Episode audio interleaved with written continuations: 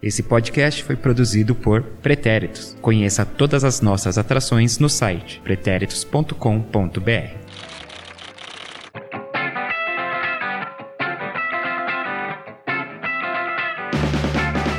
Salve, salve, meu mais que perfeito, minha mais que perfeita ouvinte! Começa agora mais um episódio do Sem Barreira. Eu sou Eduardo Willi, arroba EduWilli29 no Instagram, arroba EduWilli no Twitter. E esse é o podcast de futebol feminino dos Pretéritos. Acesse todos os nossos conteúdos lá no pretéritos.com.br. E aqui ao meu lado direito, com seu próprio microfone, Duda Araújo. Eu parei pra pensar qual era o lado direito pra saber se era eu ou o Mark, mas tudo bem, gente. E aí? Quanto tempo, né? Não é? Eu gravei o último. Nem sei, faz tanto tempo que a gente gravou É. o último que eu nem sei mais. Mas é isso, estamos aqui de volta. Do meu lado esquerdo, ele, essa voz que todos você conhecem de longe, essa voz de trovão, Marcelo Murata. Sou eu! E também aqui presente, ele também faz tempo que não participa, João Victor. E aí, gente, beleza? Faz tempo aí que eu ando desaparecido, fui conhecer a adversária, que foi o Chile, um belo país, um belo futebol, e é o que eu tenho pra dizer no momento. Muito bem, João. Obrigado, viu? André Fonseca também aqui conosco. Beleza, Andrezinho? Fala aí galera, beleza? Eu sou muito fã da Endler, eu só queria dizer isso pra vocês, tá? Endler, se você estiver ouvindo aí, parabéns. Ela tem um microfone só pra ela. Desculpa! Vamos largar esse celular? Ah, tava resolvendo assuntos do trabalho, do meu outro trabalho. É. Fala em espanhol. Não, gastei toda a minha poliglotice aí já semana passada já com a Pia já. Não tem mais nada de línguas estrangeiras aí que eu possa acrescentar nesses próximos dias. Já explicou muito. Já explicou Não muito, já hablei bastante. já fiz de tudo um pouco já. Semana que vem ele E vai o que você pensa sobre é só o que eu posso perguntar pra você. E hoje não teremos a participação presencial aqui, né, do Henrique Guimarães, está na sua licença paternidade aqui, mas ele mandou seus depoimentos. Tem coisa boa aí, hein? Vindo aí também nesse programa. Ah, vem coisa boa por Vindo da aí. família Guimarães aí. E não tô falando do bem. Falando de participações nesse programa. A Mel também participou, vai participar aqui pro depoimento. Ela realmente não tem como gravar aqui pessoalmente com a gente, né? Nossa correspondente internacional. Por enquanto. Por enquanto. Mas o dia que ela vier, a gente vai fazer um grande evento. Sim. E, mas hoje tem estreia aqui, Dudinha. Eu preciso. Ah, não, desculpa, você perdeu o posto de voz padrão. Que vo... eu era Marcelo. voz padrão? Mas eu era voz padrão? Era. Ah, tá bom. Mas agora a gente descobriu que a gente tem outra voz. Tem, tem vozes mais marcantes. É. marcantes. Eu posso apresentar então? Pode mandar rufar os tambores? Will Santos! Vamos aplaudir! Fala galera, beleza? Me juntando aí ao Sem Barreira pra poder pagar meu próprio salário aí. Vamos juntos aí, marcar os três pontos aí. Presencialmente ele tá mais animado do que parece, tá, gente? Visualmente. É que hoje foi um dia cansativo, né, gente? Hoje nós estivemos, boa parte aqui da gente, nós estivemos lá no estádio do Pacaembu, né? A gente datando aqui a gravação, a gente tá gravando no domingo no pós-jogo. Aqui quem foi no jogo com os pezinhos molhados, encharcados. Aliás, muita coisa pra reclamar da organização É, desse evento A aí. gente já tem muitos outros É. assuntos aqui pra falar antes da, de a gente ter ido no Pacaembu hoje, mas depois do, do, da partida de hoje pode ser um podcast falando só, só de denúncias. Só de denúncias e informações aí, coisas do gênero aí. É. Desde E saco afins. de cimento até um- uma total falta de capacidade de controlar o clima do. do espetáculo. é. Exatamente. Mas, enfim, a gente vai falar a respeito, mas é isso. Hoje nós estivemos, eu, o Marcelo, o André e o Will, nós estivemos lá no Pacaembu acompanhando os dois jogos aí da, do, último dia, né, do último dia do torneio Uber aí de futebol internacional e feminino. Provavelmente nessa ordem as coisas, mas... mas, enfim, e aí a gente tomou uma mega chuva lá. E a gente vai falar sobre isso daqui a pouquinho. São Mas águas por- passadas, né? Bem passado. Ainda não, hein? Ainda tô. É, de, de passado não tem nada, não. Meu ainda tô bem É, lembrando aí, pedir pra vocês assinarem, né, o nosso podcast, você que tá chegando aqui pela primeira vez, por algum motivo X, esse é o primeiro episódio que você tá ouvindo, você pode assinar o nosso podcast no Spotify, e aí, tô falando assinar, mas é tudo gratuitamente, tá? No Spotify, é, também, aonde? No, nos aplicativos, né, de podcast, o Will Tech que tá aqui pra dar esse reforço desse recado hoje, né, Will? Você fala alguma besteira aí? Isso, nos agregadores, todos aí, é só procurar por Sem Barreira. Isso. Futebol feminino também, muitas vezes acha também. Sem S, né? Sem barreira. S, né? Sem barreira, francês. É, sem barreira. É, não, você falou certo. Eu já, já tava Não, é só pra deixar claro, é não, é. Você sa- você sabe que tem multa, né? Você falar S aí, tem escu- esculacho ao Não, vivo eu aí. achei que eu cheguei negócio fazendo é coisa errada. Não, Não, a- você foi totalmente correto. Não aí, sem valendo barreira. também, de tanto que já tomou esculacho em É. reunião e por fora. E é isso aí. Bom, Twitter e também outra estreia aqui, novidade, Instagram, né? E tanto o Twitter quanto o Instagram, arroba pode sem barreira. Então, é, siga lá, é seguir, né? Seguir tanto no Twitter quanto no Instagram, então siga a gente lá. E lembrando também o site pretéritos.com.br.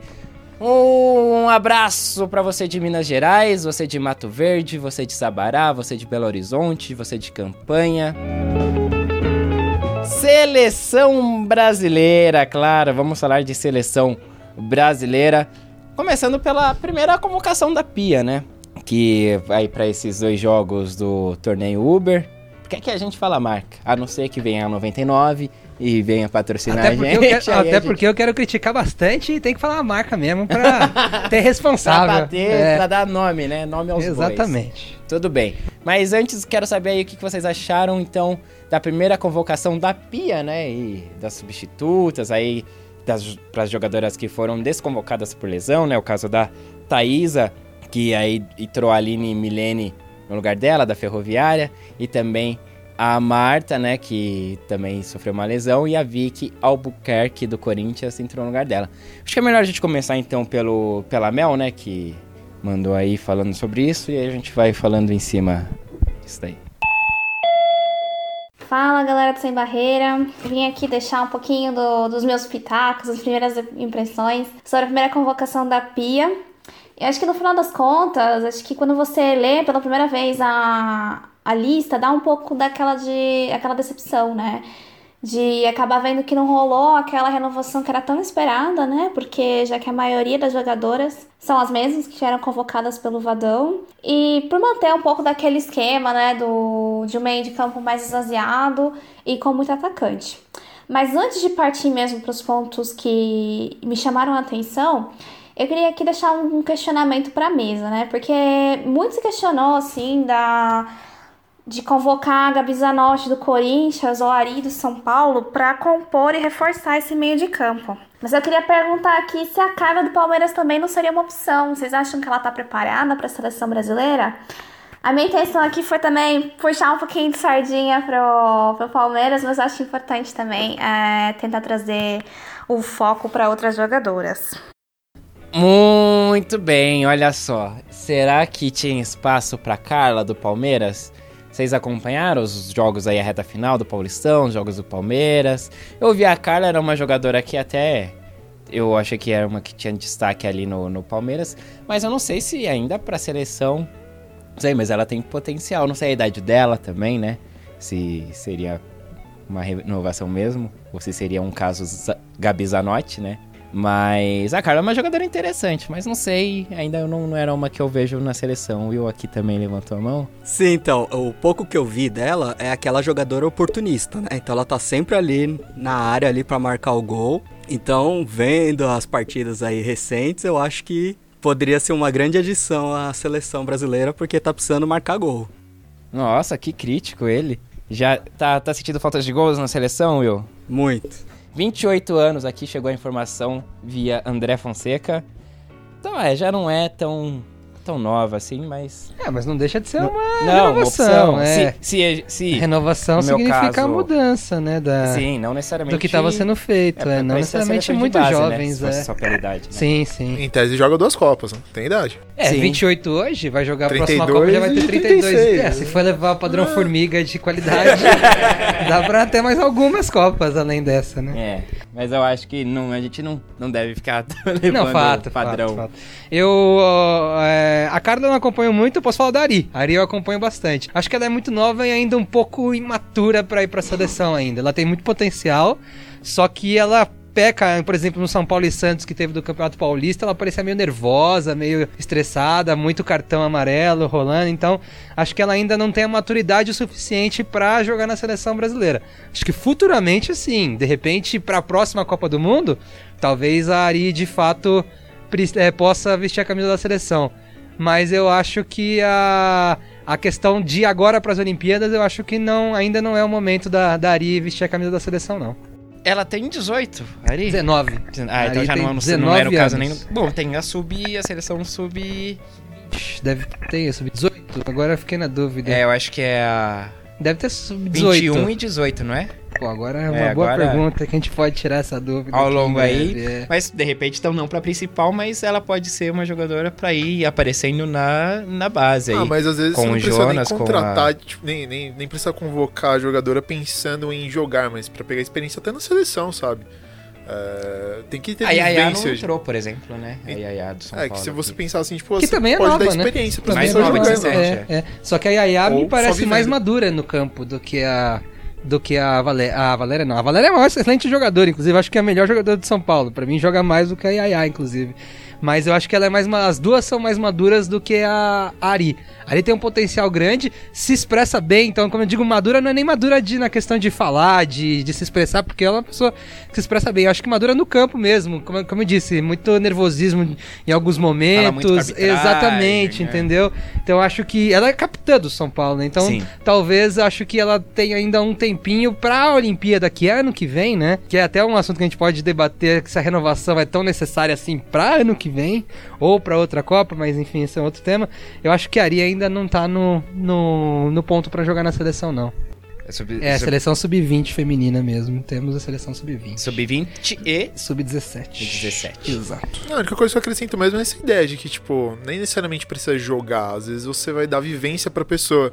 Por exemplo, ela vai se tornar uma pessoa mais madura jogando e conhecendo outras técnicas. Tipo, por exemplo, é, jogadores diferentes, jogadores mais experientes. Então, tipo, é uma forma também de você amadurecer o atleta. Só de ela tá lá, né? Então, Mas às isso precisa de de tempo, né, gente? E Ah, aí sim. a Olimpíada ano que vem já. Então por isso que eu digo que de repente pós-Olimpíada, três anos até chegar na Copa, aí pode ser que ela tenha esse tempo pra fazer ganhar essa maturidade dentro da seleção mesmo. Agora a Olimpíada ano que vem já. Uma coisa pensando mais. É, imediata, porque a Olimpíada né? não dá pra você planejar muita coisa. É aqui- daqui agora e daqui a um ano já tá rolando aí ah, os Jogos Olímpicos já tá pra terminar, né? Nessa época do ano de setembro já deve ter, ter terminado. Então, acho que pra Olimpíada eu acho que ainda não, não- eu não convocaria a Ari não. Pra pós-Olimpíada, pensando na Copa de 23 aí, talvez sim. É, bom, e o outro nome citado foi a da Zanotti, né? que é Uma que eu sempre levanto aqui a bandeira, né? Tá Inclusive. com a camisa, né? É, estou com a camisa aqui Nesse momento. da Zanotti. Aí ela não seria o caso da renovação de idade, nem seria um nome também tão novo na seleção, né? Que ela já esteve presente da seleção, mas não nessa última levada aí com, com o Vadão, né? Nesse ciclo de Copa do Mundo. Ela não esteve, ela tem 34 anos e já não, não deve chegar na, na próxima Copa, por exemplo.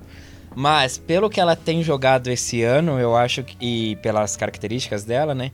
Eu acho que ela ainda tem espaço na seleção, pensando numa questão, então, mais do imediatismo, assim, do Olimpíadas. Então, assim, seria uma renovação, porque ela não vinha mais é, integrando, né, o elenco da seleção. Mas aí. é, ela passando a, né, a defender a seleção agora para esse período para a Olimpíada, eu acho que seria um nome muito legal, assim, e ela Quem usa aquele critério de seleção também é momento, e quem vive um bom É, momento. exato. tem A Zanotti poderia ter ido pra Copa, né? Sim, poderia ter ido pra Poderia Copa. ter ido pra facilmente, Copa. é. Eu acho que a gente tem que tomar cuidado com a questão da renovação. O que é uma renovação? Se convocar uma pessoa diferente, ou sei lá, duas, três, quatro, cinco. Eu acho que a renovação é mudar todo um conceito, né? É mudar tudo, assim, a base da coisa. E eu acho que uma renovação pra esse momento, eu acho que ela nem cabe.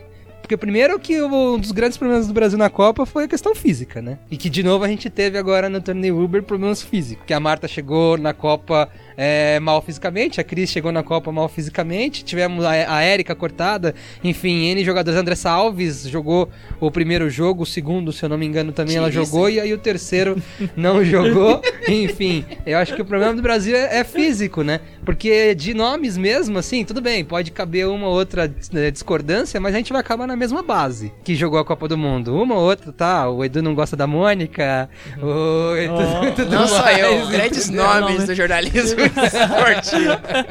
Enfim, eu acho que a questão de renovação, acho que ela tem que ser realmente com calma, pra, pensando em Olimpíada, né? Porque eu acho que o ciclo do futebol feminino é um pouco diferente, por exemplo, do futebol masculino. O futebol masculino na Olimpíada é praticamente inexistente, né? É. Joga lá o ah, sub-23. É. Exato, então joga lá o sub-23 e, e as seleções não dão importância. Então o ciclo do futebol masculino é claro de 4 em 4 anos. O futebol feminino na Olimpíada tem uma importância é, maior do que do pro futebol masculino. Então o ciclo eu, eu entendo que é de 3 em 3 anos com dois anos seguidos de competições muito fortes. Então se você vai pensar na Olimpíada no ano que vem, que é uma coisa que a Pia fala, inclusive futuramente a gente vai ver isso.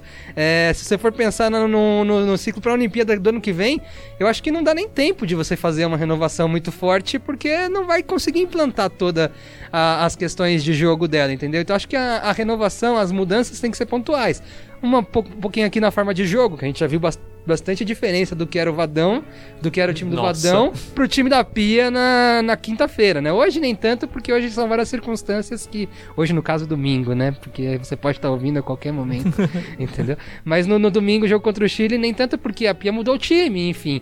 Mas eu acho que a renovação pra Olimpíada ela tem que ser um pouco mais tranquila mesmo, porque se for mudar tudo, como muita gente pensou que ela ia chegar fazendo, até você conseguir encaixar esse time de novo, talvez não dê tempo pro ano que vem. Então tem que ser uma coisa mais pensada mesmo. Então eu, eu não esperava e não espero. Até a Olimpíada, uma renovação muito maior do que isso que ela fez agora. Vamos ouvir o que o Henrique acha disso aí.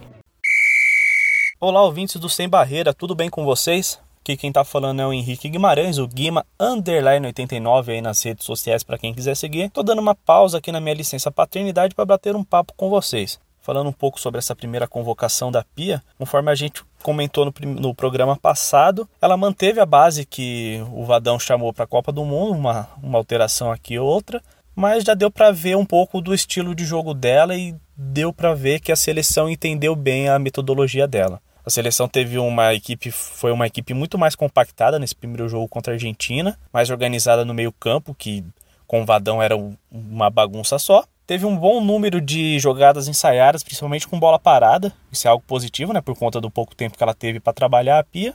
E foi muito bem pelas pontas e pelas e as laterais apoiaram muito nessa partida.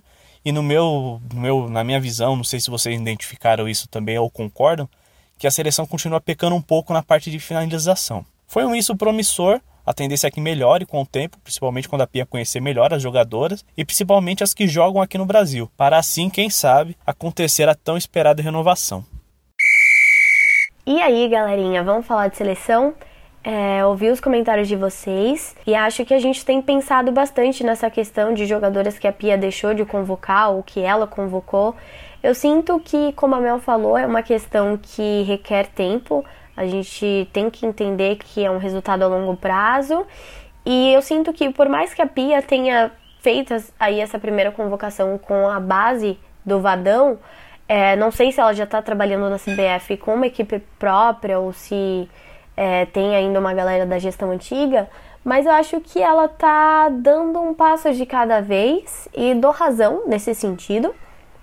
Eu acho que o fato de por exemplo, ela estar presente nos estádios, acompanhando as partidas do Brasileirão, é, não só tá ali para sentir o clima do futebol feminino, mas para você analisar de perto quais jogadoras você de repente pode convocar e ver como ela se sai ali trabalhando com o time. Então, talvez a gente precise esperar mais um pouco para dizer o que esperar da equipe da Pia, né? Que ela tá construindo aos poucos com a cara dela. Então acho que ainda não é uma seleção Pia, é uma seleção que está pegando um pouquinho da carinha ali dos dedinhos da, da pia, né? Então, assim, eu sinto que, por um lado, eu evito ficar comparando muito futebol feminino com futebol masculino, mas eu acho que a gente viveu uma coisa parecida com o Neymar em 2014, quando ele ficou fora da Copa, ficou aquele clima de, meu Deus, o camisa 10 não tá jogando, o que que a gente faz? A nossa seleção depende dele. E assim, é, camisa 10 é um peso, né? É importante é um nome forte em qualquer seleção, mas é um esporte coletivo, então a gente não pode depender de um jogador só. Depois que o Tite entrou, ele passou a trabalhar melhor o time, né, trazendo jogadores que também faziam a diferença e literalmente o time ficou mais coletivo. E eu acho que a gente precisa criar esse sentimento, trazer isso para a seleção feminina, porque eu sinto que existe uma dependência muito grande da Marta, da Formiga e da Cristiane. Então, por exemplo, a Marta não ter participado aqui por lesão, é, ficou aquela coisa tipo, nossa, a Marta não vai participar, então o futebol feminino não vai existir. Não, muito pelo contrário. O fato de um dia a Marta ou a Cris ou a Formiga pararem de jogar, que é algo que vai acontecer, não diminui o que elas fizeram dentro ou fora de campo, muito pelo contrário, a gente tem que valorizar tudo que elas fizeram e por terem principalmente chegado até aqui. Mas a gente precisa dar mais credibilidade, não credibilidade, eu acho que não seria essa palavra, mas confiança para a nova geração de meninas que estão jogando bola. Então, se chegou uma nova jogadora ali para a posição da Marta, da Formiga, da Cris, a gente não tem que ter medo, receio do que pode acontecer. A gente tem que passar esse sentimento de confiança para que elas se sintam confortáveis em jogar. Afinal, é uma responsabilidade você vestir uma camisa tão pesada como a da seleção brasileira. Então, acho que a gente precisa trabalhar isso a partir de agora para que mais para frente seja um time muito mais forte do que é agora. Mas da Zanotti, vamos também então já aproveitar que é uma jogadora aqui muito pedida, tal, que foi muito pedida. É, num excelente trabalho jornalístico aí de... De equipe, né? De equipe, de oportunismo. Eu só sinto muito pelo Lipe não estar tá aqui, porque ele completaria essa história bem legal. Mas como é que foi então, André? A gente aí conseguiu falar com a Pia, né? Você e o Lipe estavam lá no, no jogo no, do no Corinthians São Jorge né? contra a Ferroviária. É, eu queria falar que foi um trabalho, pô, trabalho pensado, trabalho, não, a gente foi lá na foi na sorte, né? A gente deu uma sorte muito grande. Nossa pauta era conversar com o Arthur Elias sobre a sequência de vitórias do Corinthians. Então a gente foi para lá para fazer isso. E a gente não tinha nem visto que a Pia tava lá, porque enfim, ela tava literalmente no meio da arquibancada ali, com assistindo o jogo com a Bia Vaz e com a Milene Domingues ali. E aí, de repente, a gente. Enfim, a gente foi dar uma sacaneada no Edu no WhatsApp, né? Eu e o Felipe. A gente foi mandar pra ele pra ver se o Corinthians é isso. Que a gente foi ver se o Corinthians era tudo isso mesmo. E aí o Henrique, sagaz como sempre, me também fez um tom meio provocativo, mas uma provocação boa. Falou que, segundo a Rede Vida que tava transmitindo o jogo, a Pia tava lá no jogo e ele falou, ainda soltou assim, que era uma exclusiva. Aí eu e o Felipe vimos isso e fomos atrás da Pia, né? Aí achamos ela no meio da torcida, um pouco no, no, na, na, arquibancada mais pra cima. A gente sentou do lado, só que tinha um segurança que tava separando a gente entre ela. E aí foi, pô, vamos tentar falar com ela, não custa nada tentar, né? Podemos conseguir, podemos não conseguir, enfim. A nossa pauta não era nem essa, se a gente conseguia é lucro, né? E aí a gente ficou do lado lá. Eu, meu inglês indecente, tentando ensaiar algumas perguntas em inglês. Já peço desculpa a todos os ouvintes aí pelo meu inglês aí. Tá? É... E aí a gente ficou ensaiando. De repente, faltando uns 10 minutos para acabar o jogo, ela sai. As três saem. E o segurança. E aí eu e o Felipe fomos atrás dela. E aí gente, eu tava tentando gritar ainda, pia, pia, pia, só que ela não tava me ouvindo, enfim, tava fazendo. fazendo é. Podia, seria muito, muito sagaz se ela fizesse isso. Aí, enfim, ela não tava me ouvindo, ou enfim, não queria ouvir, aí de repente uma criança para pra tirar uma foto e ela para pra tirar foto com a criança. Aí eu e o Felipe paramos do lado. E aí o segurança, o segurança tava ali do lado, a gente pensou, bom, pode ser que o segurança empate esse rolê, né? E o segurança fez um sinal com a cabeça, assim como dizendo, vai, vai. Aí foi, né? Aí eu soltei o meu inglês, a, a, a Bia Vaz pediu pra, pra gente não fazer nenhuma pergunta invasiva. Porque ela não tem assessora e tudo mais. A Pia topou falando com a gente numa boa, e aí eu fiz três perguntas pra ela, inclusive sobre a Gabi Zanotti, uma delas. Inclusive, sim, que a gente já veio, mas inclusive no pergunta invasiva aí já caiu uma sua, né? Ah, é, porque tava na ponta da língua a pergunta sobre a Emily, né? É, tava na ponta da língua a pergunta sobre a Emily, da história que a Emily falou que as jogadoras do Santos não são convocadas por causa dela. Mas Achei melhor. Mostrando aí que você respeitou aí o pedido É, da achei Bia melhor. Na verdade, assim, por É, alguns é segundos claro. eu tive aquele conflito interno É. e eu quase perguntei no final, mas aí não era o achei momento, melhor. né? É, tava no meio da galera. O ali, momento achei era, mas que- não era a ocasião. É, achei que não era a ocasião É. ali pra gente falar. E a gente fez três perguntas dentro de temas que a gente debateu aqui no. No- nos nossos podcasts aí dos últimos tempos. Foi, foi bem divertido. E, de novo, desculpa aí pelo inglês indecente aí, mas ela entendeu. Aí eu perguntei pra Entendeu, ela... mas fez desentendida. Ah, ela deu uns olés, né? Ela deu uns olés muito grandes, né? Mas enfim, você quer tocar Vamos, primeiro? vamos. então, tocar primeiro, sobre a então. Zanotti aí, que todo mundo quer saber. Ai, meu Deus, Zanotti, porque a Zanotti não tá. O André Fonseca foi lá e... What do you think about aí? Ah, é isso aí. Da Zanotti, vamos ouvir aí. What do you think about uh, Gabi Zanotti? You have uh, future plans about her? Uh, when I when I look at the game, it's uh, in every single game, and I've seen a couple of games, and it's very uh, different from uh, Sw- Sweden, from US, and so on. And I think it's way too early to s- tell whether it's good or bad or how it is. But one thing that is uh, interesting is technical players. Uh, not as organized as the Swedish players. That, I think that's the biggest difference. Bom, pra quem aí é do inglês, então ouviu aí, né, as palavras originais da Pia, pra quem não, então ela basicamente deu um Pelé aí. Deu dibre. Deu, deu dibre aí no, no Lipe e no André. É, ela começa falando, né, que ah, ainda é muito cedo pra falar, né, se- seja bom, seja, Seja ruim, né? Mas. E aí É, ela diz o que ela analisa em uma jogadora cada vez que ela vê o jogo, né? E ela falou que vê bastante, muitos jogos, né? E depois ela diz que ela meio que compara a diferença entre jogadoras brasileiras e jogadoras americanas e suecas que ela treinou. Diz que a jogadora brasileira tem mais técnica, Mas não são tão mas organizadas não são tão forma. organizadas como as americanas. Na verdade, eles nem, ela nem citou muito as americanas, né? ela citou É, mais as as suecas, suecas é. mesmo. né? Mas é, foi essa o olé que ela deu, ela não respondeu especificamente é, sobre a Gabi Zanotti. Né? Ainda bem que ela não soltou um Ru, tipo, quem? Não conheço? Tipo, Não podia nem como, porque a Gabi Zanotti tinha acabado de marcar um gol Pois na é. cabeça dela ali. Então, Apesar de eu não gostei É. da atuação da Gabi Zanotti Mas na, naquele jogo. naquele mas jogo, é Convocaria? 500. Convocaria depois do jogo? Naquele jogo, É, não. Eu um não jogo. convocaria. Ó, é, então, no jogo que ela jogou mal, ela marcou um gol e um dos pênaltis foi numa jogada dela. É, mas ela. Bom, enfim, Imagina no jogo pode, que ela. É, a gente pode analisar muitas coisas sobre isso. Eu acho que ela não deu dinâmica pro meio campo do Corinthians.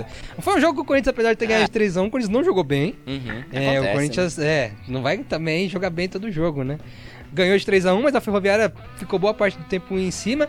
E a Zanotti, principalmente no primeiro tempo, que foi a parte do jogo que a gente teve mais atenção, porque no segundo tempo a gente tava mais focado em tentar Na missão. falar com a Pia do que ver o jogo de fato. Mas o primeiro tempo da Zanotti não foi bom na minha visão, não. Eu acho que ela é, cadenciou muito o jogo, não deu velocidade quando tinha que dar. Eu acho que foi muito. Existia uma comparação lá em 94, eu sou velho. Então, em 94 falava que o Zinho, que era o cara que pegava a bola e era enceradeira.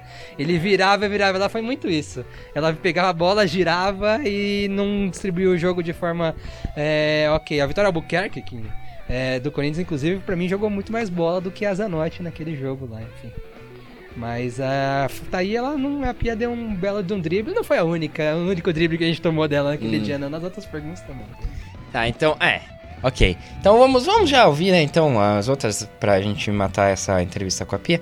Você também perguntou pra ela, então... Bom, baseado na primeira... Na, na pauta original, né, que era de falar com o Arthur Elias, não sei o que, teve a questão que esse foi o jogo... Esse foi o jogo 29. do... do... Não, esse foi o o jogo que... O 29. após, é, o 29 de vitórias consecutivas. Exato. E aí, bom, aí você acabou perguntando sobre isso pra Pia também, É, né? perguntei pra ela sobre a questão das 29, das 29 segundos. Ainda eram 28, né? Porque o jogo ainda não tinha acabado. Das 28 vitórias consecutivas do Corinthians e quão expressivo era isso pro futebol. Foi a pergunta que. Pelo menos eu tentei fazer pra ela. Vamos ouvir aí a resposta, então. What about I think uh, the sequence winners of Corinthians? 28 winners consecutives. Uh, it's impressive, of course. Uh, and uh, then again, I don't know how big of a competition it is, but winner is always im- impressive. So, uh, you know, congratulations, pretty much. And there will be this runners up will uh, have a big challenge to try to win the next game, which is which is good, of course. É, das três, pra mim, essa foi a resposta mais sincera. Porque ela cita claramente que ela não sabe o quão grandes foram os desafios do Corinthians pra chegar lá, mas fala que é de fato impressionante. Ganhar é sempre impressionante, a frase que ela usa. Ganhar é sempre impressionante, então ela diz que não, mas não sabe quão grandes são os desafios. Fica bem marcado isso pra mim, porque significa que ela ainda não tem muita ciência do nosso calendário de clubes, né? Então, talvez isso seja meio que uma questão, ah, não sei exatamente quais são os grandes desafios, não Os sei. adversários mesmo, Exatamente, conhece. se é- são grandes ou não são, mas ela falou que de qualquer modo, 28 vitórias consecutivas é impressionante. Muito bem. E sobre o calendário, que aí. É, depois essa- a gente conversando, depois a gente, né? É, exato. Você quer tocar primeiro, depois eu, eu falo sobre essa questão? Vamos. Vamos lá. Bom, o André foi perguntar pra Pia aí sobre o calendário brasileiro e arregalando o olho de Pia Vaz, mas vamos ver o que a Pia respondeu. What uh, about do you think uh, of Brazilian uh, calendar? Woman Calendar? Yes. Uh, well, first of all, we have the FIFA dates, and uh, you have to go with the FIFA dates.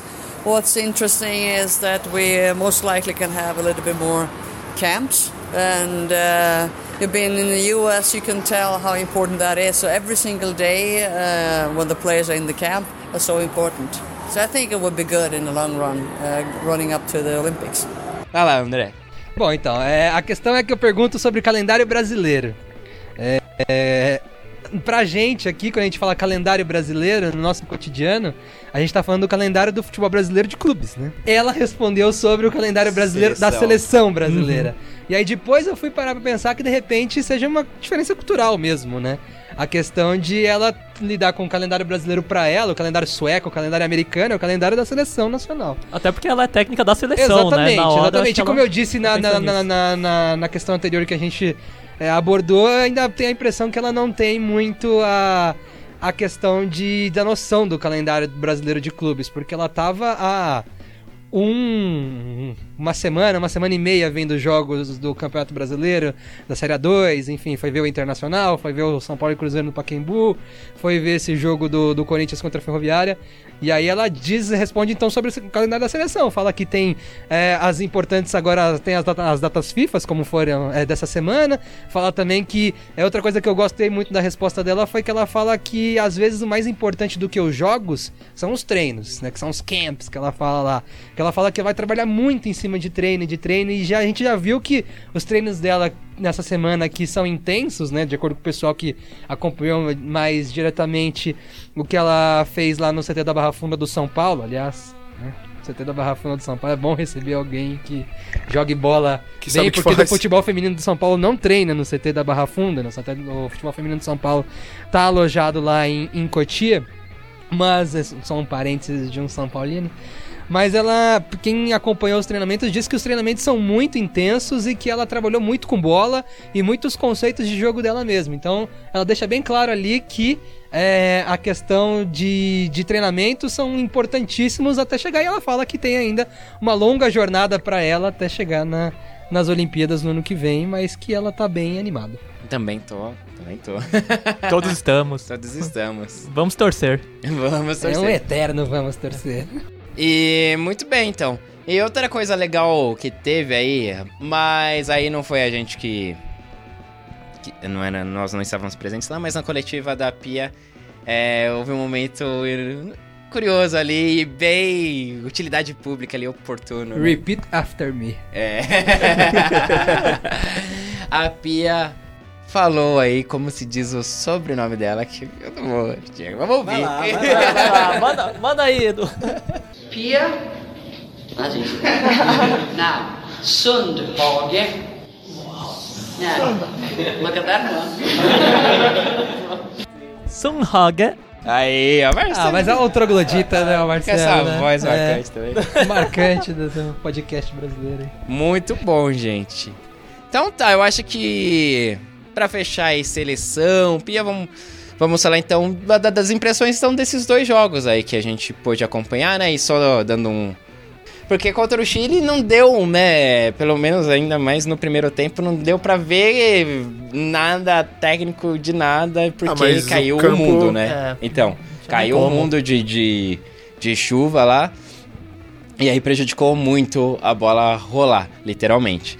E, mas aí você já vê ali, ela mudou a defesa inteira, né? Desde a goleira, as quatro defensoras e as laterais, a dupla de zaga. É, teve.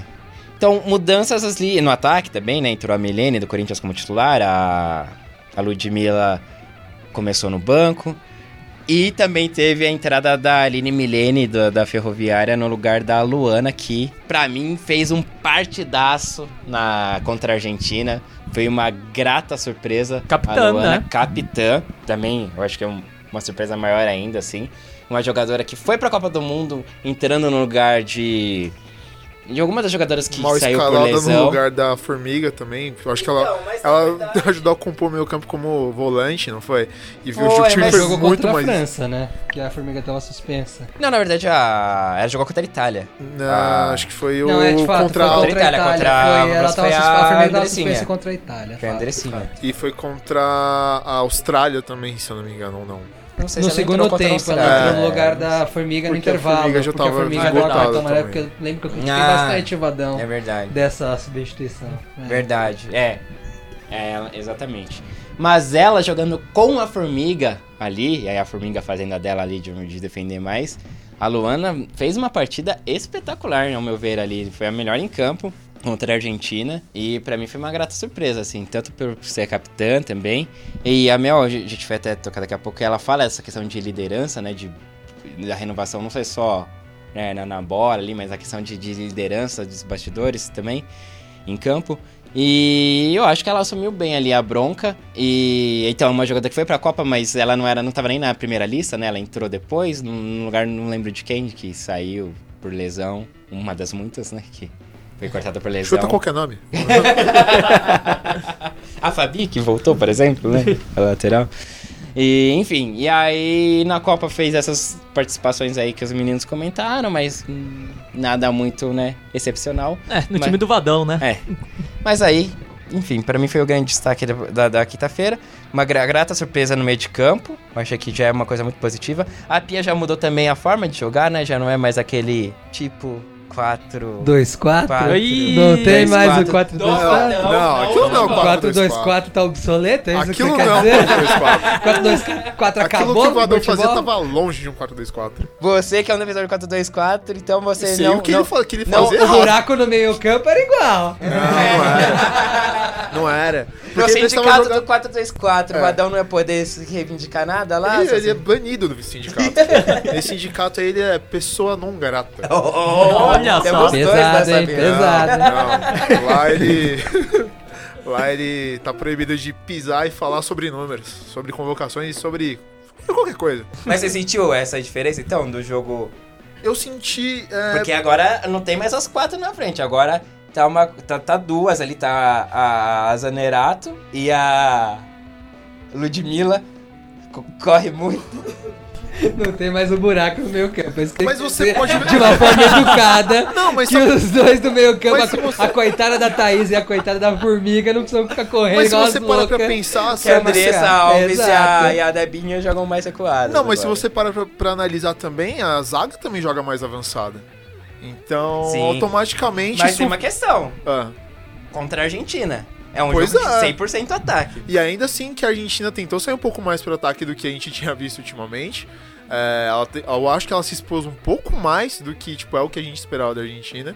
E eu acho que a Argentina. Eu não, senti que a pensando Argentina. na Argentina da Copa. Você... Pois é. Ah, e tá, a Argentina mas que a gente tem já saiu da. Copa e já desmontou. Não, mas a Muito Argentina que a gente o tem referência. Muito Argentina, ruim. velho. O seu treinador, o seu melhor treinador da Copa do Mundo na sua o seleção é uma vergonha, o Badon. Hoje, o o Badon. O Badon. o Badon que habla. Hoje é uma vergonha. Hoje é uma vergonha. Na Copa ele fez o que ele tinha que Porque é fazer. futebol, mamãe. Futebol é momento. pra técnico também. A diferença é que o Vadão nunca teve momento. Bom. Tem momento. Mas assim, eu vejo que a seleção argentina, tipo, ela. ela Tá bom esse programa hoje, hein, gente? ela é um pouco mais empolgada do que era na Copa. Mas eu sinto que a seleção brasileira ela joga um pouco mais com menos espaço entre o meio de campo e a defesa. Tanto é que você vê que a, o time brasileiro ele rouba a bola mais no meio de campo. E aí é um, é um trabalho meio que. é uma compactação entre o meio campo e a zaga. E aí eu acho que, tipo, se o 4-2-4 honesto fosse feito dessa forma, se houvesse um treinamento in- no minimamente inteligente, eu quero ver o que, que a Pia faria com o 4-2-4 no meio de treinamento, amigo. Talvez a Pia não faria, né? Porque ela não acha que é legal usar o É, 4-2-4. Ou pode não ser, mas se ela com 4-2-4 ela podia fazer um milagre ali. Mas o Vadão não faz nada, porque mesmo tendo é, um período, por mais Dizem que que o curto, Padão faz um churrasco bom.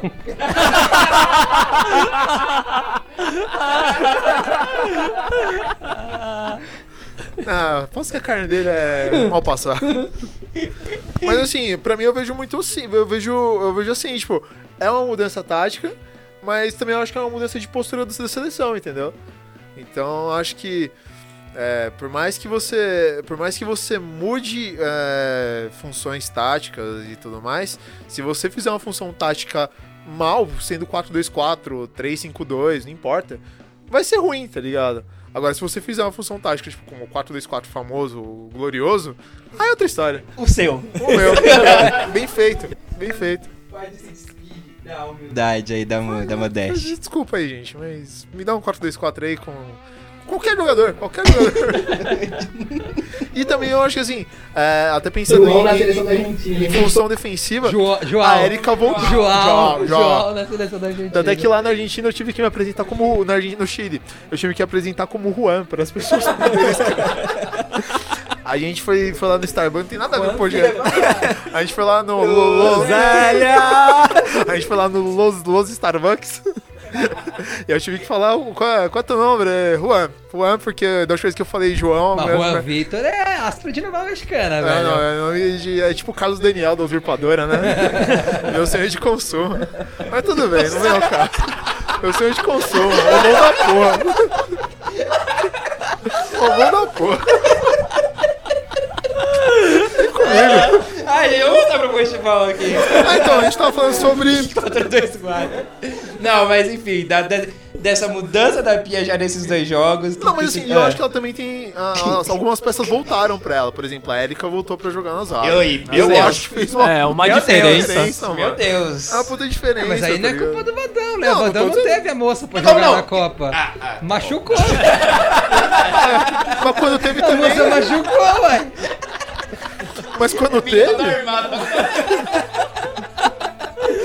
Mas quando teve também, perdeu nove jogos. E aí? Não me diz nada. Não me diz nada. Não vem defender o Badão aqui, não. Até aí a Pia perdeu pro Chile, mas é, eu acho que. Perdeu pra Endler. É, perdeu pra perdeu pra Endler. Endler. Seleção Endler. Bem, bem corrigido. Não tem mais nada. Bem E, pra- e pro temporal que caiu. É, não, eu acho assim, eu acho que contra a Argentina o que eu mais gostei foi que a seleção começou a ter algumas triangulações, então na Copa do Mundo era bola na Debinha de um lado e a Debinha que se vire pra fazer a jogada sair, ou a bola pra Andressa Alves do outro lado, a Andressa Alves se vire pra bola chegar na Cris. E aqui não, aqui você via é, triangulações entre a Tamires com o pessoal da esquerda, enfim, a Tamires jogou muito bola. Fino da bola. É, exatamente. Mas é uma questão também, contra a Argentina, que só atacou. Sim, que é. Tamires que- não é mais Se a lateral, gente né? for parar pra pensar em resultado desses dois jogos, a Argentina e o Chile sempre foram babas, né? Enfim, a Copa América sempre foi uma baba pro Brasil. E aí você pode olhar pro resultado e falar, pô, mas empatou em 0 a 0 com o Chile no Pacaembu e perdeu nos pênaltis.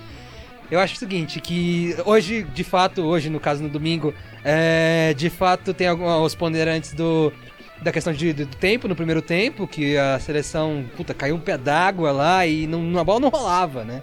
Jogadores escorregando, tanto que no começo do jogo todas as jogadoras do Brasil, depois do hino, foram pro banco de reservas trocar chuteira.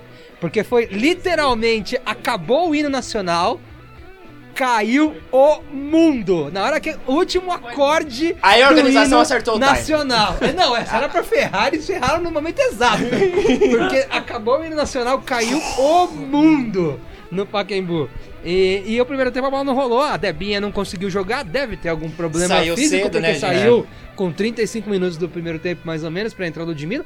E depois que o Ludmilla entrou, o Brasil teve até boas chances. O, uma Entrou jogada bem que a Ludmilla Ludmilla. fez no- na, pela direita no finalzinho do primeiro tempo, que perderam um gol sem a Endler. Foi a Endler a, a Zanerato, né? Exato, exato. A Bia perdeu o gol sem goleiro. A Endler já tinha ficado batida. A Endler fez duas ou três defesas ali, mas também nada de muito espetacular. Apesar dela ser espetacular, Endler, você tá ouvindo a gente? Você é espetacular, tá? Eu não duvido de você em nenhum momento, Endler. É, tá aí, uma, tá aí também uma renovação que muitos esperam, né? No, no gol, né? Assim.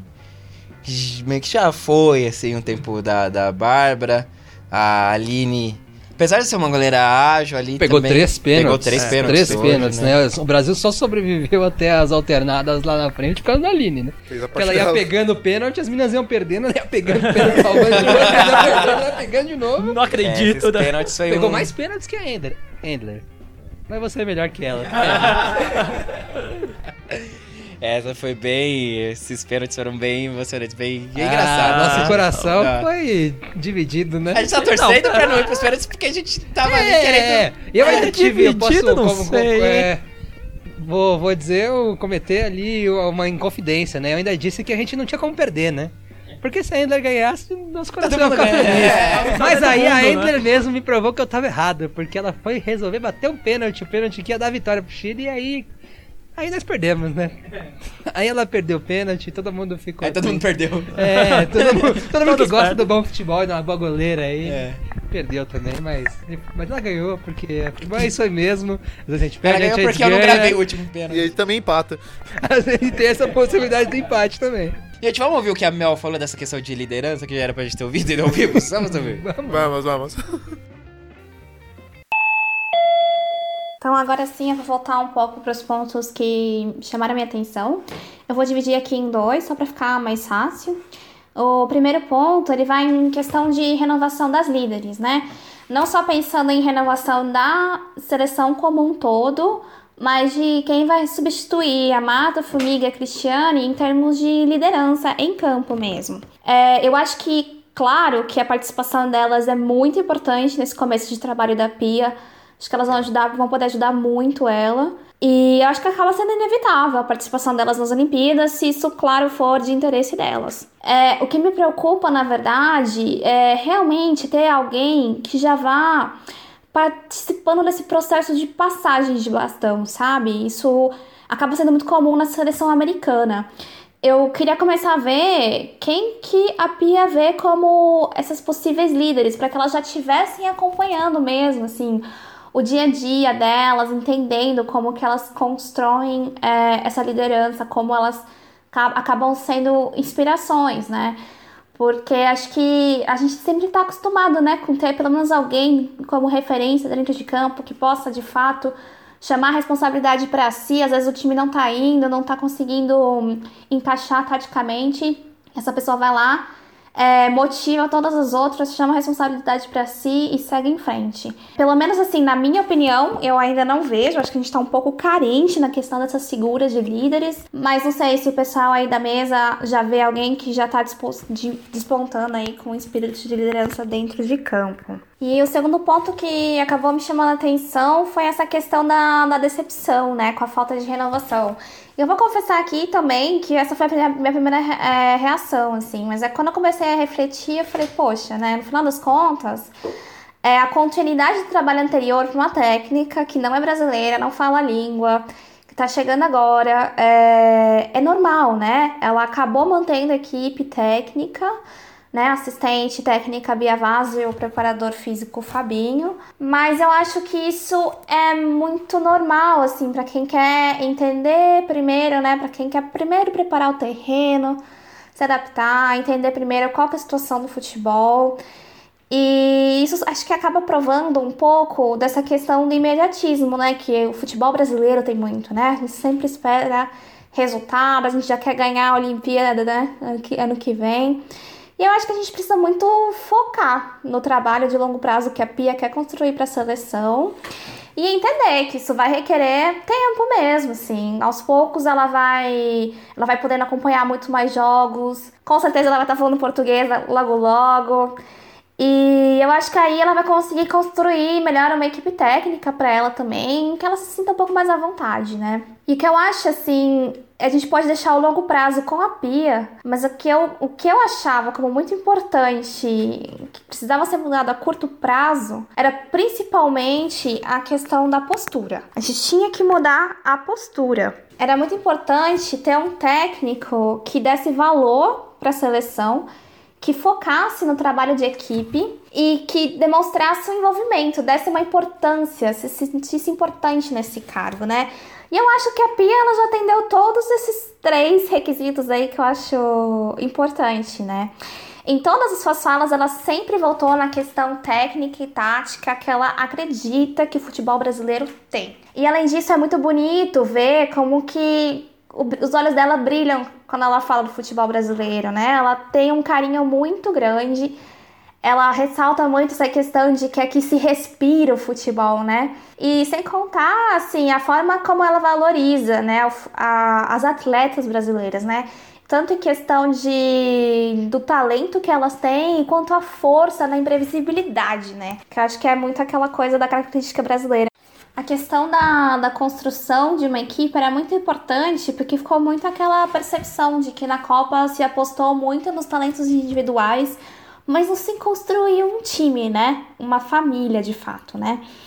E eu acho que aqui a questão da individualidade com a Pia, ela ganha um, um aspecto totalmente diferente, né? Ela já não vai mais, assim, apostar na, na, no aspecto individual da Cris e da Marta como único, uma única maneira de ganhar a partida, né? O que ela reforça muito é: vamos criar aqui uma equipe, é, vamos construir um time que jogue todos juntos, porque só assim é que o aspecto do talento delas vai poder aflorar, né? E vai surgir aquela imprevisibilidade brasileira, né? E, e aqui eu acho que é muito legal, ela sempre tá tendo nisso sempre quando fazem as mesmas perguntas sobre a marca, ela tá apostando na questão da construção da equipe. Isso acho que é uma, é uma coisa que precisava muito, assim, para motivar as meninas como um todo. E eu acho que, assim, o caráter de envolvimento dela na seleção não tem mais, né? Não tem muito mais o que falar. Eu acho muito incrível como ela já começou os treinos totalmente dedicada em passar orientações técnicas e táticas.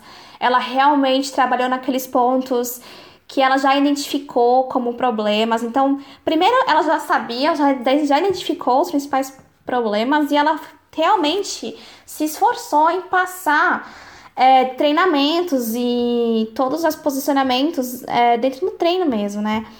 Então ela focou muito nessa questão da, da, da transição entre a defesa e o ataque, no posicionamento defensivo da equipe como um todo, principalmente quando elas não, não estão com a, posse de, com, com a posse de bola. Então, acho que só dela tá lá realmente mostrando, mesmo ela falando em inglês, ela tá lá envolvida, pisa aqui, pisa ali, mostra que não é assim. Acho que isso já é muito mais do que não se via antes, né?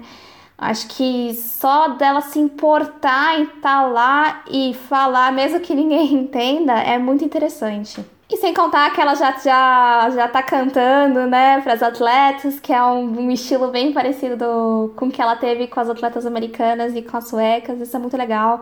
Isso mostra que ela tá tentando, de fato, se envolver, conhecer as atletas, né? E, e ela vibra muito em campo, né? Isso também era uma coisa que era que tava faltando, né? Faltando alguém que tá ali em campo, realmente acompanhando as jogadas, realmente envolvido e comemorando, né, com a equipe. Eu acho que, no final das contas, essa era a renovação a curto prazo que a gente podia esperar.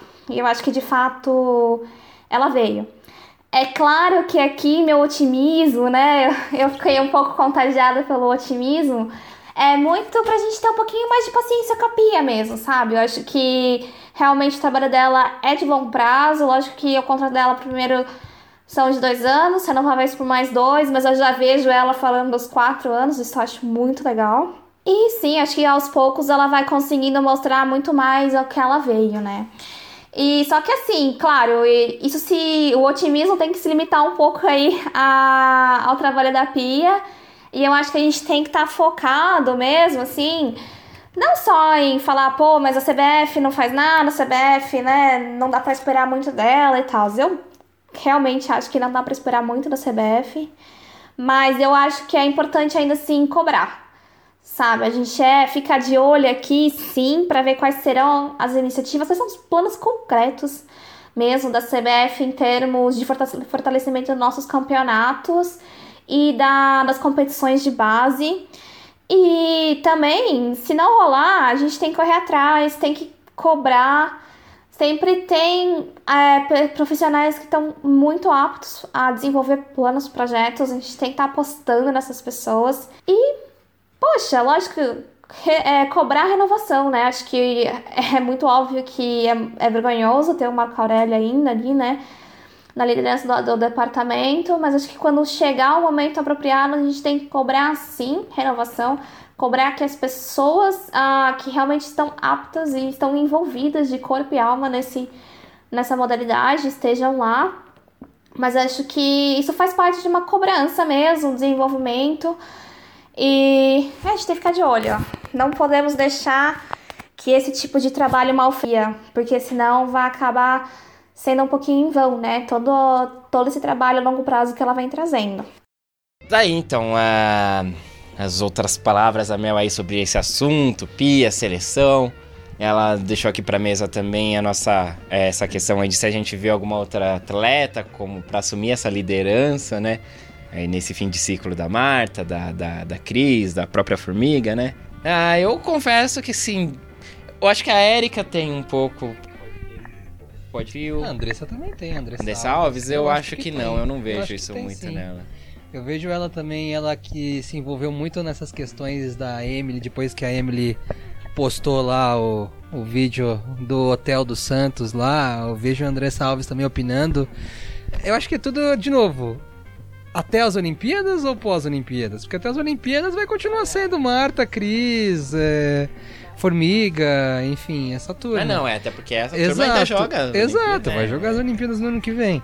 É, pós isso, de repente a Erika, de repente. Enfim, Vamos ver quem pode que, ser, que aparece. Pode ser também, que surge, né? pode ser a Ari, é. por exemplo, que a gente tinha falado aqui. Ela é capitã do São Paulo, ela tem ainda seus problemas de maturidade, mas dentro do São Paulo ela é uma líder dentro do elenco. Passa um pouco do ponto às vezes, mas é uma líder dentro do elenco do São Paulo. Então, assim, pode ser pintar alguma jogadora que ainda não é conhecida até a outra Copa de 23, enfim. Mas eu acho que eu, eu, gosto da liderança da Andressa Alves. Além de ser uma liderança técnica, é uma liderança que se impõe, sim. Eu acho que pode ser ela, sim. É, talvez a principal liderança vai ser a Pia mesmo. Às vezes acontece de não ter uma liderança tão forte assim. No, Aí ela entra com no... uma faixa de capitão, assim. Não, é, às vezes acontece de não ter uma liderança muito forte no Sim. campo, mas a treinadora, o treinador, eles acaba sendo ele mesmo a liderança, entendeu? A Pia é uma, é uma marca, né? Que a gente trouxe pro futebol brasileiro, né? Que encobre talvez muitas muitas bobagens que existem aqui no futebol brasileiro. Né? É uma marca e a tendência é que essa marca, dentre outras questões positivas que ela traga, traga também essa questão de liderança, né? questão de responsabilidade vai ser muito jogada muito mais em cima da pia do que era talvez em cima do vadão, na minha visão.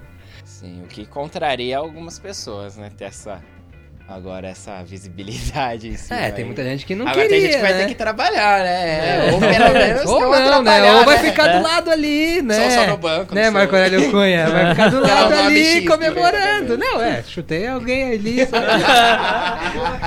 é, entendeu? Que diabos ele tava fazendo no banco de reserva nos dois jogos? Não sei.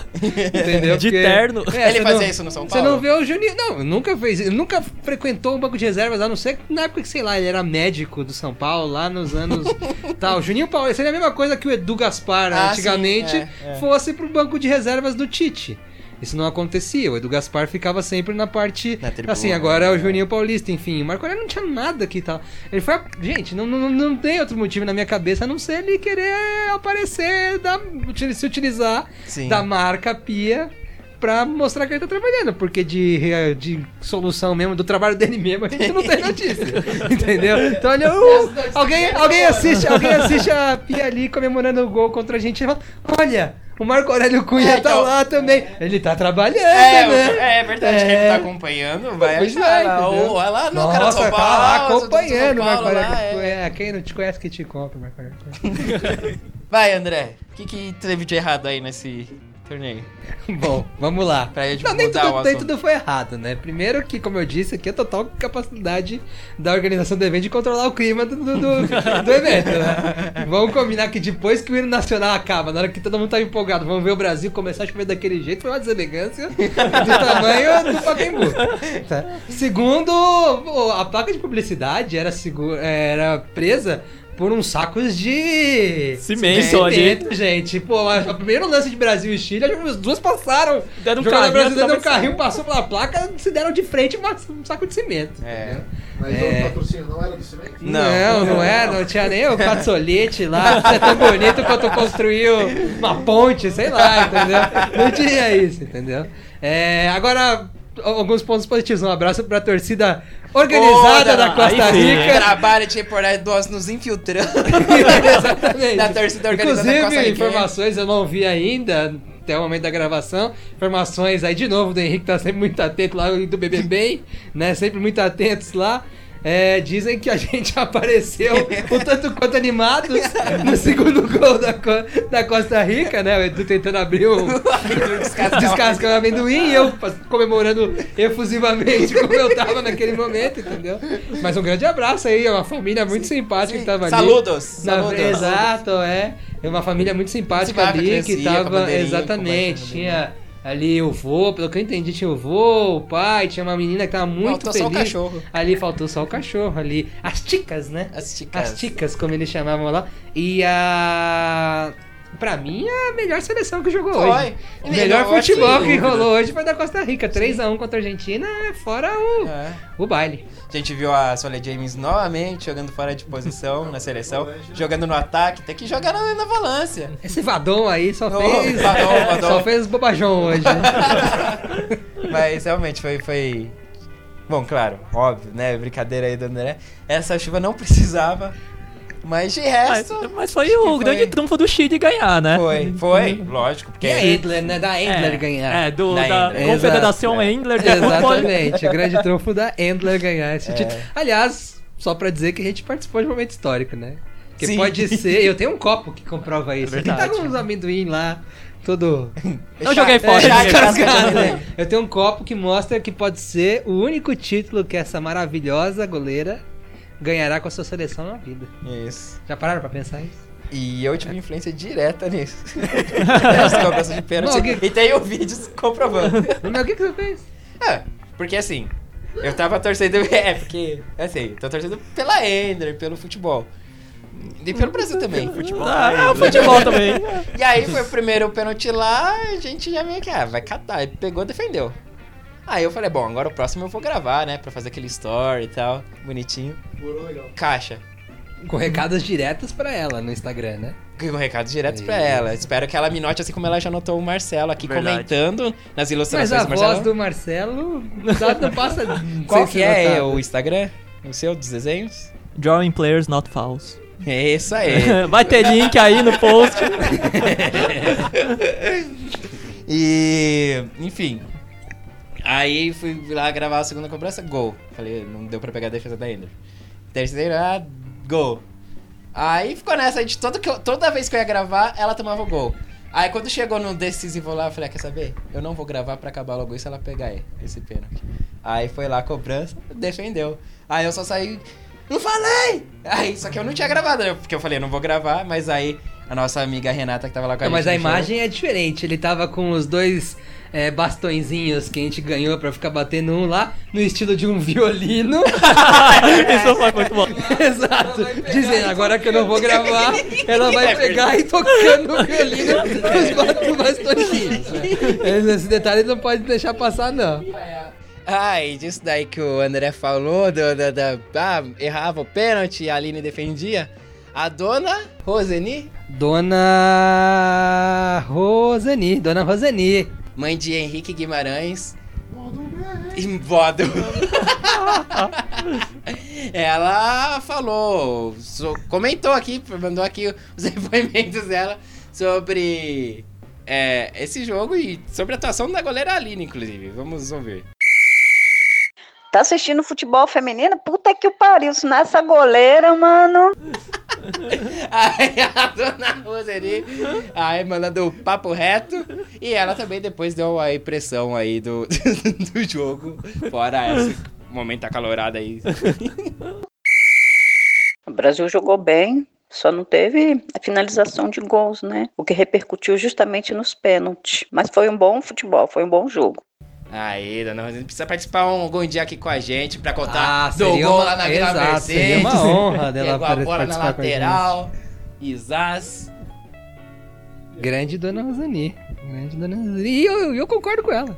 Há muito co- co- eu não costumo não concordar com o filho dela. Mas com a Dona Rosani, Rosani eu concordo.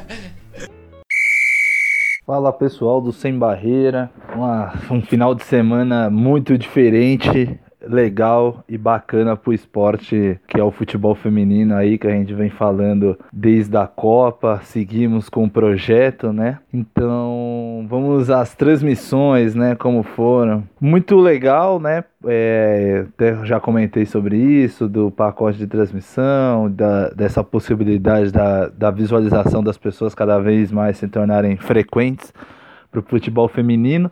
Foi uma grata surpresa, né? A TV Cultura acabou adquirindo os direitos de trans- de transmissão, né? A gente era acostumado a ver muito esses torneios internacionais na TV Bandeirantes em época de fim de ano, dessa vez mais para frente, patrocinada pela pelo um aplicativo de locomoção, né?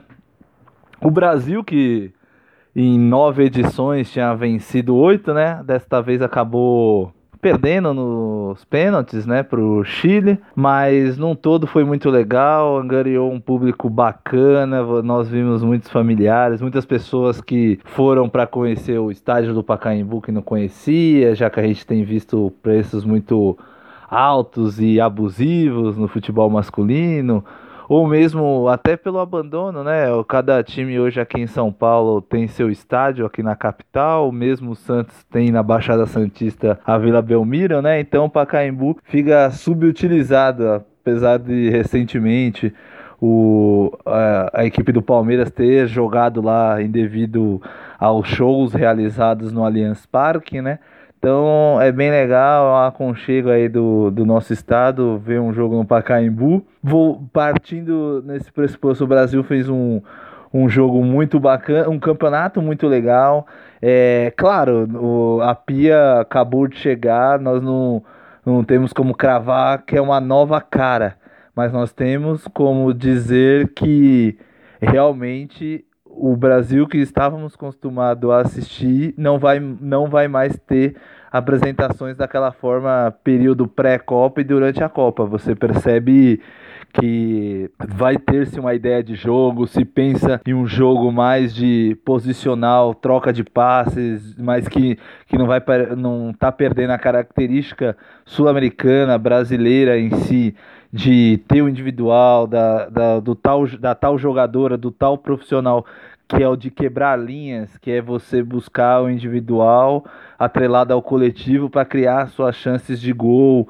Nós tivemos um até um temporal aí, né, no, no, no último jogo, que até atrapalhou um pouco essa ideia da Pia de ver o, um segundo jogo do Brasil, um jogo mais amarrado, não tão trocação como se fosse o box de quinta-feira contra a Argentina. Então foi um período muito legal.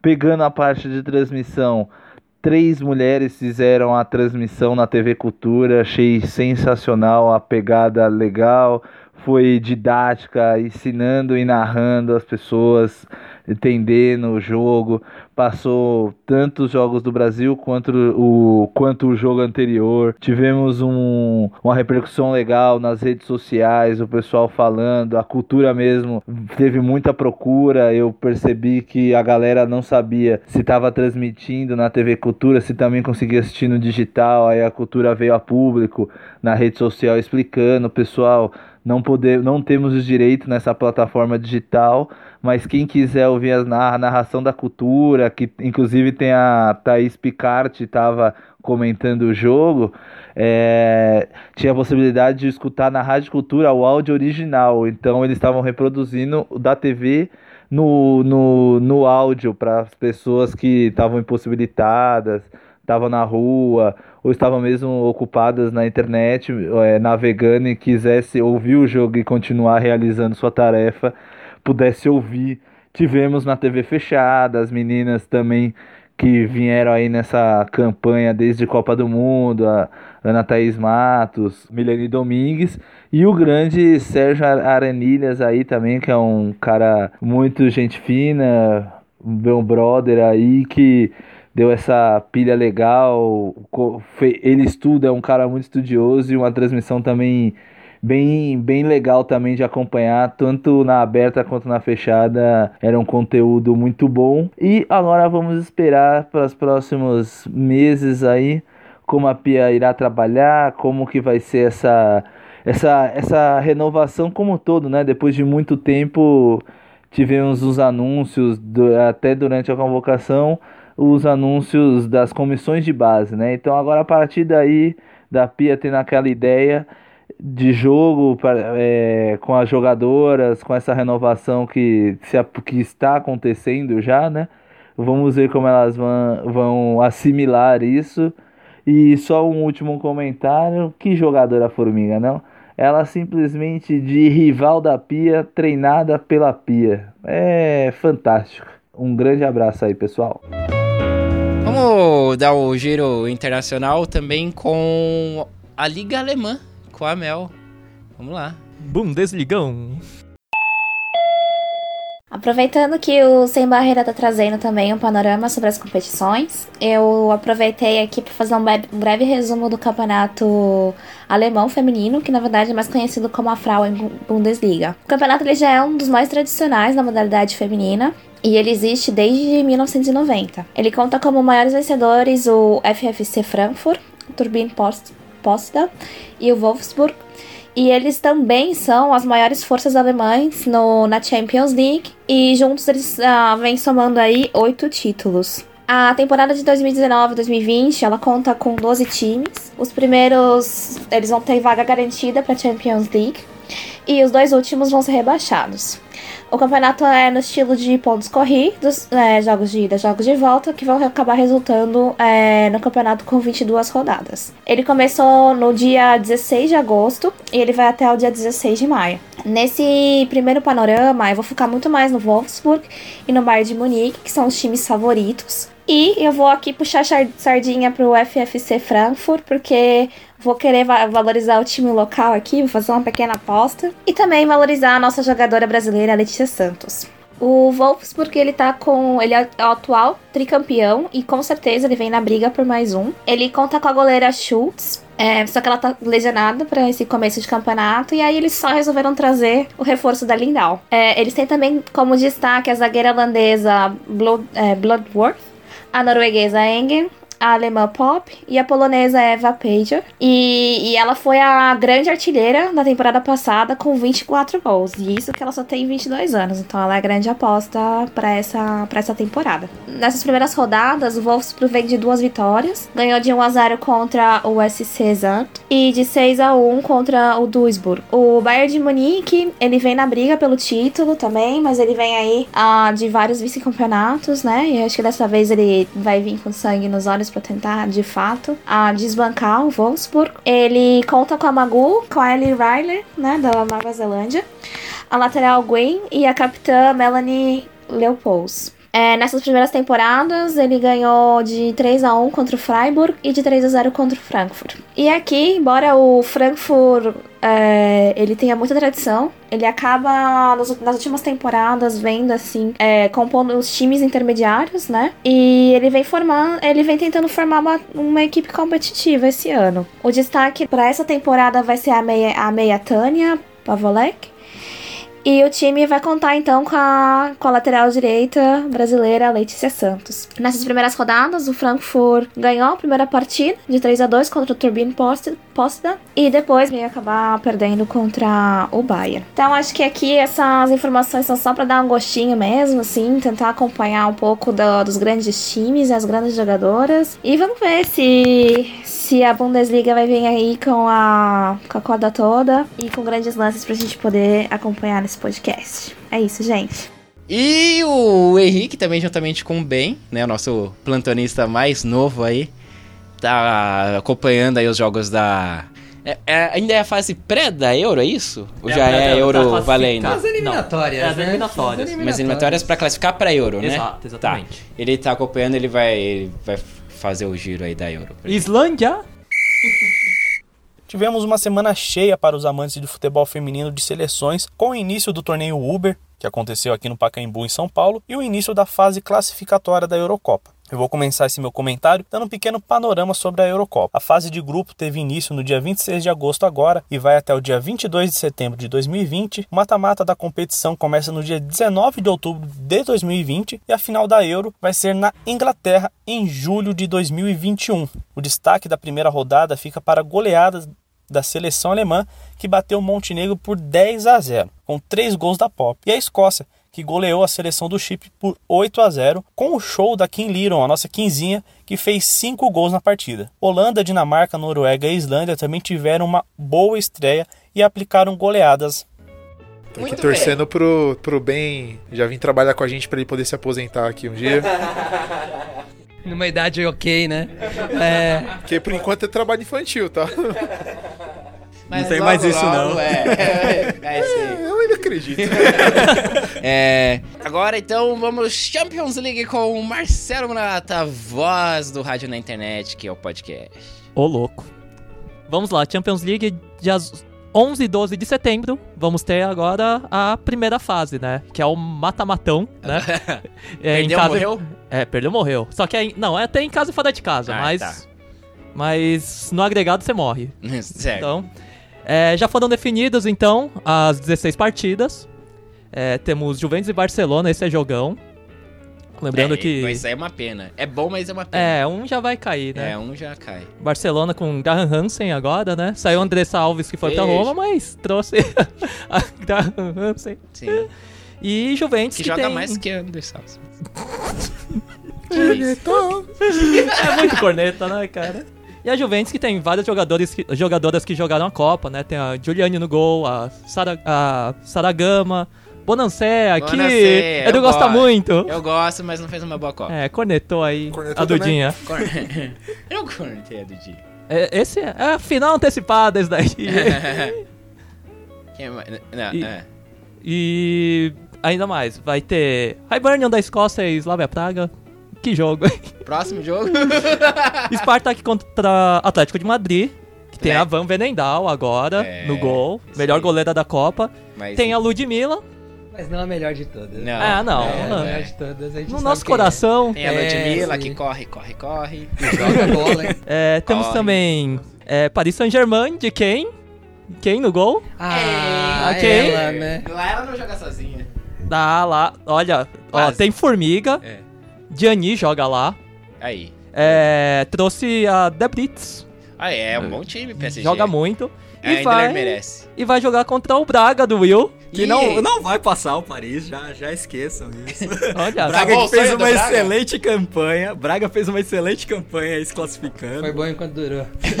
O sonho Três acabou? vitórias e agora vai passar pelo Paris aí. Ah, também. você acha que ah, o Braga atropela o Paris? Vai atropelar. atropela com a Endler. É, atropelar é um pouco forte, né? Mas Não, ganhar eu já acho forte.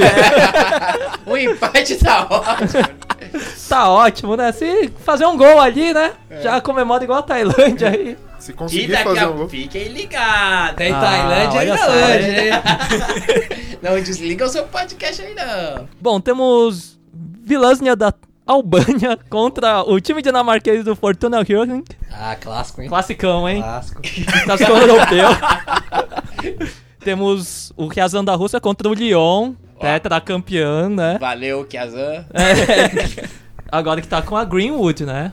De lateral, Ah, esquerda. Será que teremos esse problema? Então, é esse o, esse o lance, né? Que o Edu Dá emoção pro- é zicou, pra dar emoção ao jogo. zicou aí a temporada do Lyon, né? Eu acho que acabou a hegemonia Não, agora. ziquei a Inglaterra. Zicou a Greenwood que joga É, no Lyon, né? É, temos outro jogão aqui, Arsenal e Fiorentina. A Fiorentina terminou o italianão é, com o melhor ataque, 62 gols. E o Arsenal tem agora um trio holandês, né? A Miedema, Van de Donk e a Gil Horde. Que Oh, foi bom. bom reforço aí. Van de Donk quando resolve jogar. É, esse é o problema, né? Quando resolve jogar, É. parece a Martens, né?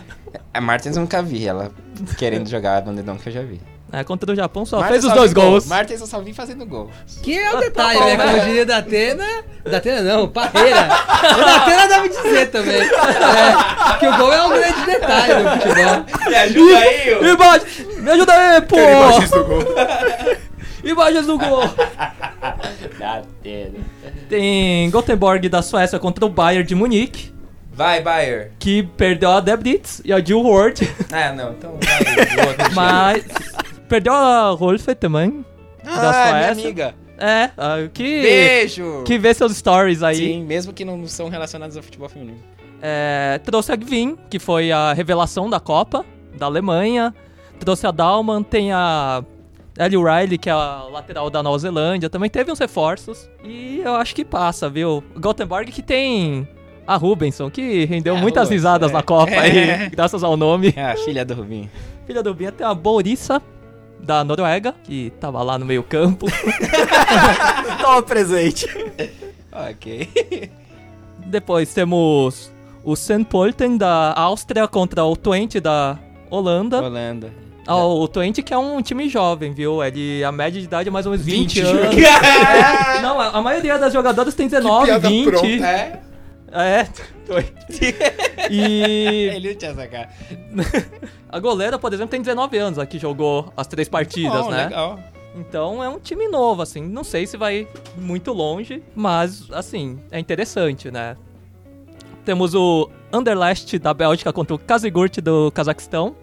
Hum. Mas o Kazigurt quase eliminou o Barcelona na primeira fase. Olha que danado. No ano passado. Mas que que o é Barcelona quase? foi quase. quase. Então, a primeira partida ganharam de 3 a 1 O quê? Gan- Ganharam de 3 a 1 do Barcelona, só que na partida de volta perderam de 3 a 0 Ah. Oh, foi quase, então. Foi, foi Por um quase. gol seria... Nossa, juro. Bom, pô, mas na primeira fase, você pega o Barcelona, Não, mete sim, 3x1. não, sim. É, foi na partida de volta aí. Da- O Barcelona não respeitou o adversário, então. É, chegou lá, vamos meter 5 aí no Cazaquistão. Aí tomou três pra ficar esperto. teve que, teve que correr atrás, né? Teve que reverter aí. Tem o jogo do Sparta Praha da República Tcheca, ou da Tchequia agora, não sei. Tchequia. se- É, agora é Tchequia. Contra o Breidablik da Islândia. Aí, Que aí, aí eu vibro, hein? Aí eu vibro. Então a gente já tem a campeã. Deve ser a base da seleção da Islândia, esse time. Tem algumas jogadoras assim, né? Tem a camisa 10, por exemplo, que joga na Islândia, na seleção. Que fez seis gols, inclusive, nessa fase do, das eliminatórias aí. Tem o Mitrovica do, de Kosovo. Aí, Aslane, Aí. beijo. a Kosovari, né? É, é Contra o Wolfsburg. Ai, puxa, Puxa. vida. Que tem a minha amiga. Exato. Que confronto difícil. E. Não, difícil contra o time de Kosovo. Não, difícil pra mim, que tem- gosto da Aslane, que os pais são de Kosovo. Ah, sim, assim. entendi. E o Wolfsburg que tem o azar de cair quatro vezes contra o Lyon, das Hum. últimas quatro vezes. então perdeu pro tetra campeão, pelo menos, né? Sim, ok. Que tem a Lindau agora, né? Lindau. Lindau que, ah, já que a Schultz tá, com, tá contundida. É, tem a Bloodworth também, contratação aí. Só que perderam Nila Fischer e a Graham Hansen, né? Que foi do Barcelona. Depois tem o Piteu, da Suécia contra o Brondby, da Dinamarca. Jogão nórdico aí, É. um clássico nórdico. Só tem piteuzinho, né? Só tem Piteu. Depois temos Lugano, não o uruguaio, só que o da Suíça. É. Não o Diego. Contra o Manchester City, que aí sim é um, Ah, pá.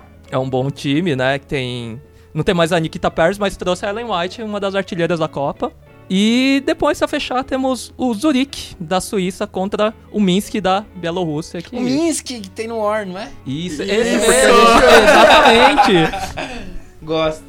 Tem no ar, é, no futebol tá aí, viu? Tá aí. Apareceu aí. Tá vivo. De Belarus, ou Bielorrússia, não sei agora. Ou...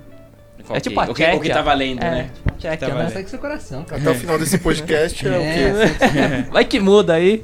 Muito bem, destaques então da Champions. A gente vai atualizando vocês também lá no Instagram e no Twitter aí com os confrontos que acontecer. No Twitter a gente vai montar alguma coinha aí pra postar. Destaque da Tailândia pra terminar o giro. No pique, no pique, no pique. Um abraço saudoso. Ele sim, Ah, saudoso. Que hoje mora lá no Parça. céu. É. Roberto Avalone. Campeonato Feminino do Sudeste Asiático. Tivemos essa grande competição aí, realizada no mês de agosto. Ai. Terminou no dia 27 de agosto agora. É. Na semana passada tivemos a final. E a Tailândia, depois de, em sete jogos, fazer 45 gols, perdeu pro Vietnã por 1 a 0 a final. O Vietnã fez em sete jogos 37 gols. Olha. Então, ganharam de seleções fortíssimas como Malásia, Mianmar, Filipinas, Timor-Leste.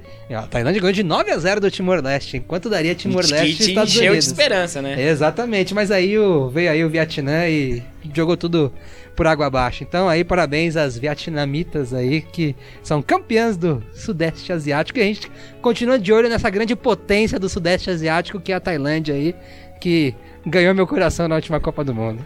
Mas não ganhou nenhum jogo. É, nem do Vietnã, Isso é aparentemente. Mas é o Ibis do, do futebol feminino aí. Abraços! Vamos lá, momento. Roberto Dinamite. Abraço, Roberto Dinamite. Tatiane Vidal, ela que tá sempre interagindo com a gente lá no Twitter, ela que fez uma maratona aí do nosso podcast. Ainda fui camarada, falei: olha, ouve o primeiro, depois você já pula pro 20 e lá, porque o resto é só Copa do Mundo. Não sei se vai ser interessante agora que já passou. Mas ela falou: não, vamos maratonar mesmo. E eu ouvi os podcasts, comentou. Então, abraço aí a Tatiane, ela que também ela reverencia Gabi Zanotti. Ah, pensei que ela ia dizer o 424. Droga. Não sei, pode- fala aí, Tatiane, se você é adepta do 424. Mandar um abraço também pra Raíssa, do Mundinho Toby, Hits aí Ah, também. É muito legal as coisas que ela posta, Né? viu? Ela também sempre presente, participando aqui com a gente, comentando no, no Twitter. Ou a galera do podcast de primeira também. é, eles Boa. deram até as boas-vindas aí, a gente a esse mundo aí do futebol feminino. Eles também têm um podcast legal também, então aí de primeira podcast. Vocês podem procurar aí arroba, arroba underline de primeira. Sigam lá.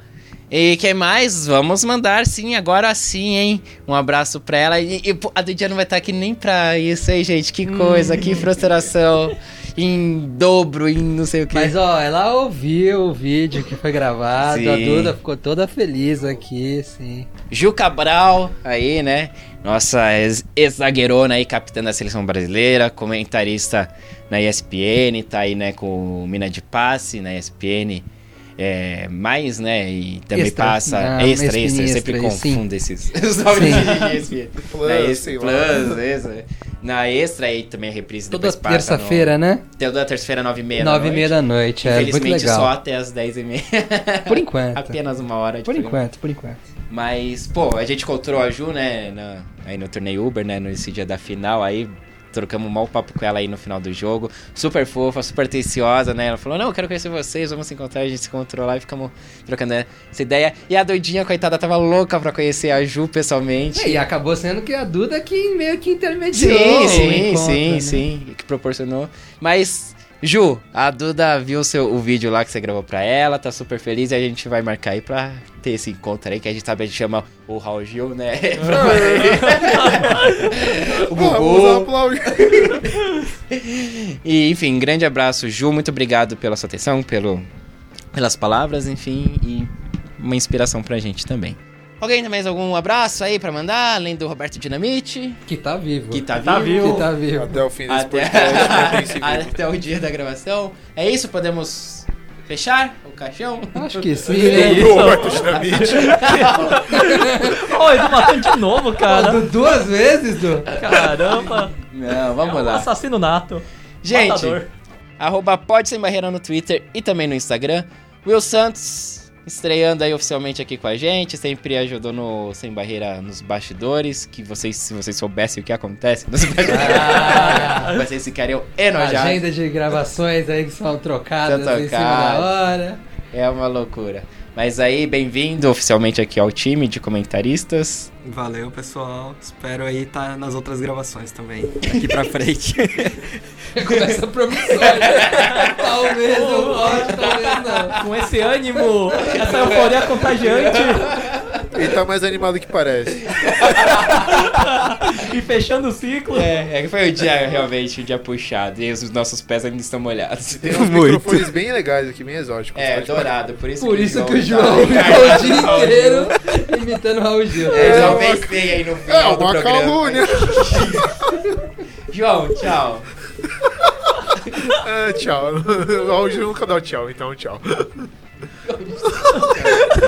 André Eu não sei como é que o Raul Fonseca. Gil dá tchau. eu não entendi Ué, isso. você dá tchau pra quem tá te É, ouvindo. tchau. Ah, o Raul Gil. Como... Eu não sei como Ah, é. tá- Um abraço o- aí pro Raul Nunca Gil. assistiu o programa do Raul Gil até Eu o final, o rapaz. final. Muito obrigado. Muito obrigado, senhor, por mais um dia. Queria saber aí pra quem vocês tiram o chapéu. A gente pode fazer esse quadro aí, o nome, É. como vários outros programas fizeram. Pra quem você tira a chuteira, né? É. Tipo, aí... Mas pegue o seu banquinho e saia de fininho, serve muito bem pra gente aqui de vez em quando. Esse programa é uma constante já, faz vários programas que nunca termina com as pessoas que começaram. Exatamente. André, até o próximo Até programa. a próxima, hein? Queria pedir pra você ainda estiver ouvindo a Ai, gente não. aí, é, se tiver essa paciência aí, Ender. Primeiro, obrigado aí pela paciência. Au- au- Autografa aí minha almofadinha aí, que tem o seu nome lá. e Vai ser legal, hein? Presente que ganhamos de Lipe Rocha. Felipe hein? Rocha, exatamente. Marcelo Murata, dá um tostão aí da sua voz aí, encerramento. Valeu. Meu Deus. que, essa é a voz marcante. Eu sou Eduardo Willi, também fico por aqui lembrando que as trilhas 100% originais de Marcelo Murata, esse que vos falou agora há pouquinho. Valeu. E é isso aí, a edição é minha e é isso. Eu sou Eduardo Willi, até o nosso próximo programa. Podia ser semanal agora, hein? Tchau! Cadê meu tema do bolão?